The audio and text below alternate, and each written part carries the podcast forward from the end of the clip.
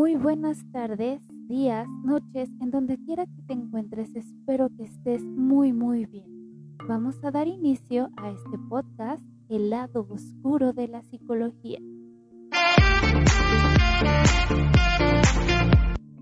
Y bueno, tenemos bastantes temas en donde, por dónde empezar, tenemos bastante información acerca de dónde converge la ciencia, la espiritualidad, cosas que ya no voy a poder comprender desde una perspectiva eh, psicológica, científica, neuropsicológica, etcétera, sino solamente las voy a poder captar desde un entorno espiritual y o holístico. Entonces aquí resulta maravilloso. Bueno, eh, la ciencia, el mundo, nosotros como seres humanos hemos ido evolucionando a pasos agigantados, a pasos completa y extraordinariamente agigantados.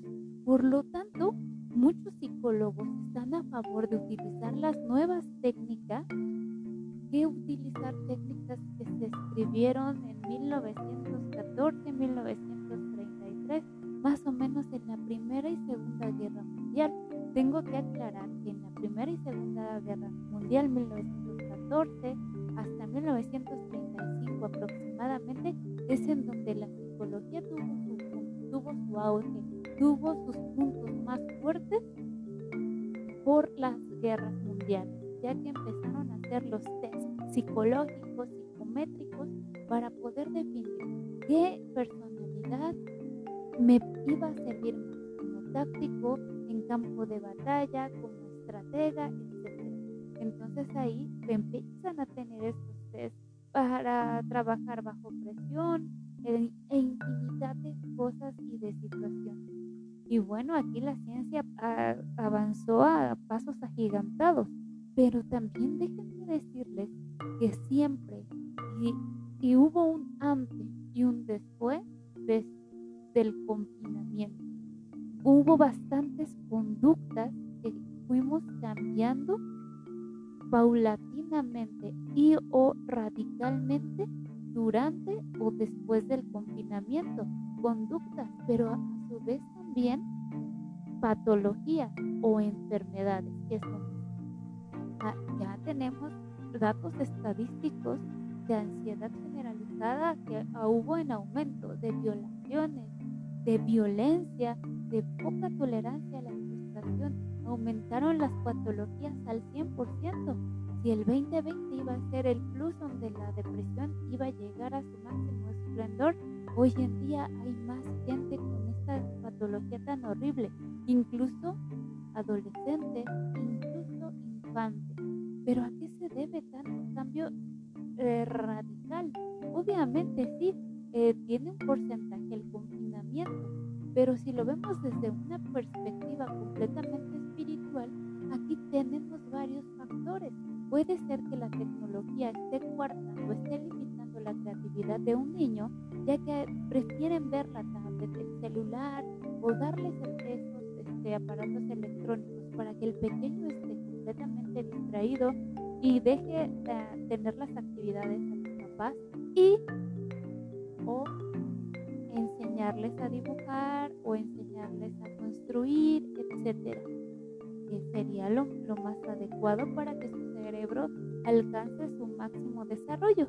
Déjenme decirles que el cerebro humano alcanza su máximo desarrollo o su desarrollo totalitario a los 20 años de edad. Sin embargo, estudios recientes dicen que los pequeños después de los 4 años ya no empiezan a desarrollar la glándula pineal. Y en la glándula pineal, si vemos otras perspectivas holísticas espirituales, ahí tenemos los registros akáshicos, registros de vidas pasadas, eh, registros también de biodescodificación. Esto quiere decir que las enfermedades nosotros mismos no las, las atraemos. Puede ser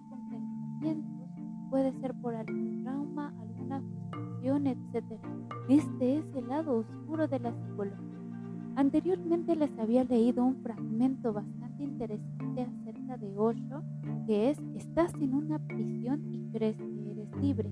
Y esta es la primera pregunta que me gustaría hacérsela. ¿Realmente somos 100% libres? ¿Estamos libres al 100%? ¿O qué es lo que nos está pasando hoy en día? Eh, deberíamos o podríamos eh, entender el mundo desde perspectiva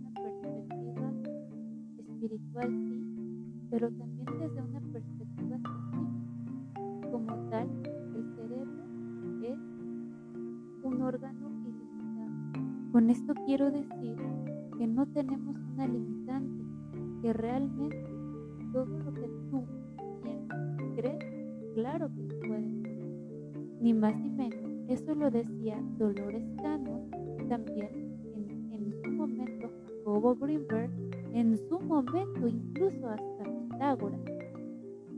¿Qué tenemos en común de todos estos famosos pensadores, filósofos, psicólogos, hipnoterapeutas, etcétera? Tenemos en común que han descubierto que las creencias que tenemos son ilimitadas. No conocemos ciencia cierta todo lo que conlleva el estar consciente. Y muchos me dirán, pero estoy consciente de qué. Y claro, esa es la primera pregunta. ¿De qué debo estar consciente? Refería Jacobo Greenberg, todo lo que ves a tu alrededor es obra y creación de ti mismo, de ti mismo. Entonces, si todo lo que estoy viendo es mi creación, claro que puedo hacer una vida extraordinaria. Pero aquí interviene el primer es las limitantes con las que he crecido, las limitantes de mi entorno ambiental, las limitantes que me han impuesto y hoy en día las llevo conmigo como si fuera una mochila más pesada que un bulto de cemento. Entonces, queda claro. Claro que estamos en una prisión. A veces no necesitamos estar en una pared grande, altísima, cerrada de 4x4 cuando nuestra mente nos esclaviza aún más. Nos, nos metemos en una conciencia tan grande y tan dura, tan rígida que no nos deja avanzar. Tenemos esas limitantes, las limitantes que nosotros hemos impuesto. Y bueno, aquí lo que refiere otro es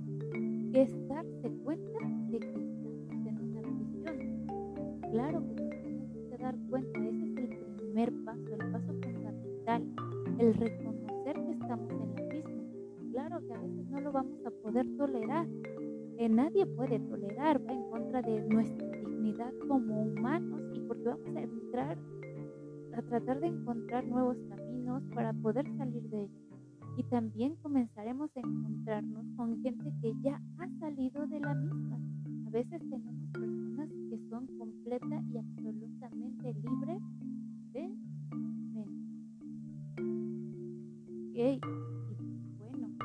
todo esto lo refiere Osho y dice también, eh, si piensas que es una prisión, que tu casa es una prisión, entonces por supuesto es una absoluta tontería pensar incluso en salir de ella, ¿cierto? Eh, pensamos que los muros que nos mantienen en prisión son una protección. Entonces no hay modo de que hagas un agujero en la pared y salgas o que encuentres una escalera o pidas ayuda de afuera. Se te podría echar una cuerda desde afuera, escalera, podría ser colgada desde el exterior, pero esto es lo posible solamente si lo haces. Que estás en una se reconoce. Aquí se insiste que es la realización fundamental. Si ella no hay un progreso hacia la iluminación. Si piensas que eres libre, no hay escapatoria. Y eso es realmente lo que nos sucede a cada uno de nosotros constantemente. Pensamos y ese es el primer error. Entonces deberíamos comprender que tenemos de qué debo estar consciente y sobre todo echar a andar esa historia.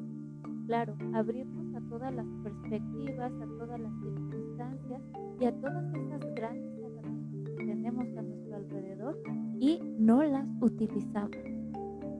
Entonces, ¿cuál es la prisión? que llamo hogar. Realmente es un hogar, pues estoy esclavizada a él o a ella. Que bueno, ¿a qué refiere que pues todos los hogares, sin lugar a dudas, son una prisión. Eh, nos dan cierta libertad o nos dan seguridad. Em, nos sentimos a salvo, indudablemente, y bueno, eh, aquí nos lleva a una alegría, a un estado de confort, pero verdaderamente proporcionan seguridad el sentirse a salvo eh, o tenemos que pagar por eso. Realmente tenemos que pagar por eso. Es el precio que tenemos que pagar y es inmensamente grande. Em, tendremos, que vender a veces nuestra alma, pero entonces, ¿qué sentido tiene la seguridad y sentirse a salvo? Buscaba seguridad y el sentirte a salvo para tu ser y en la misma búsqueda habrás vendido a tu.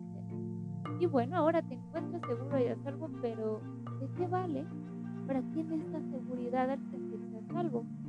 No te sirve a ti, sirve a aquellos que les han arreglado para convencerte de que si entregas tu alma a tu ser, nosotros cuidaremos de ti.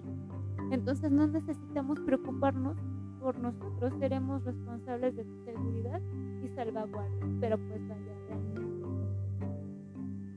Entonces, vaya, desde aquí damos este gran paso, este gran inicio al lado oscuro de la psicología, ese lado que no te dirán, sino que tienes que entender, algo que no encontrarás en el libro de ciencia, pero probablemente sí en la espiritualidad, algo que no puedas entender a, simple vista, a ciencia cierta. ¿Por qué? Porque nuestras cogniciones o la forma en la que ves el mundo es diversa, es variante, no es la misma que la que ve cada uno de nosotros.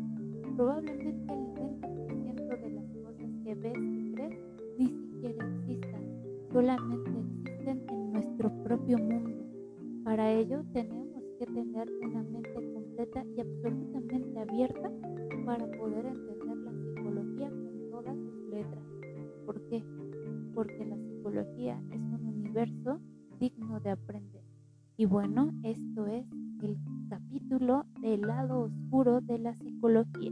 Nos vemos en el próximo podcast para entender la muerte de uno de los raperos más famosos que ha habido hasta estos tiempos ni más ni menos vamos a adentrarnos a la vida de Tyrone González, alias Cancerbero, porque su vida, sus letras, su música han sido icónicas y dignas de respeto y también con bastantes mensajes, cosas que han estado sucediendo que él predijo incluso antes de su muerte.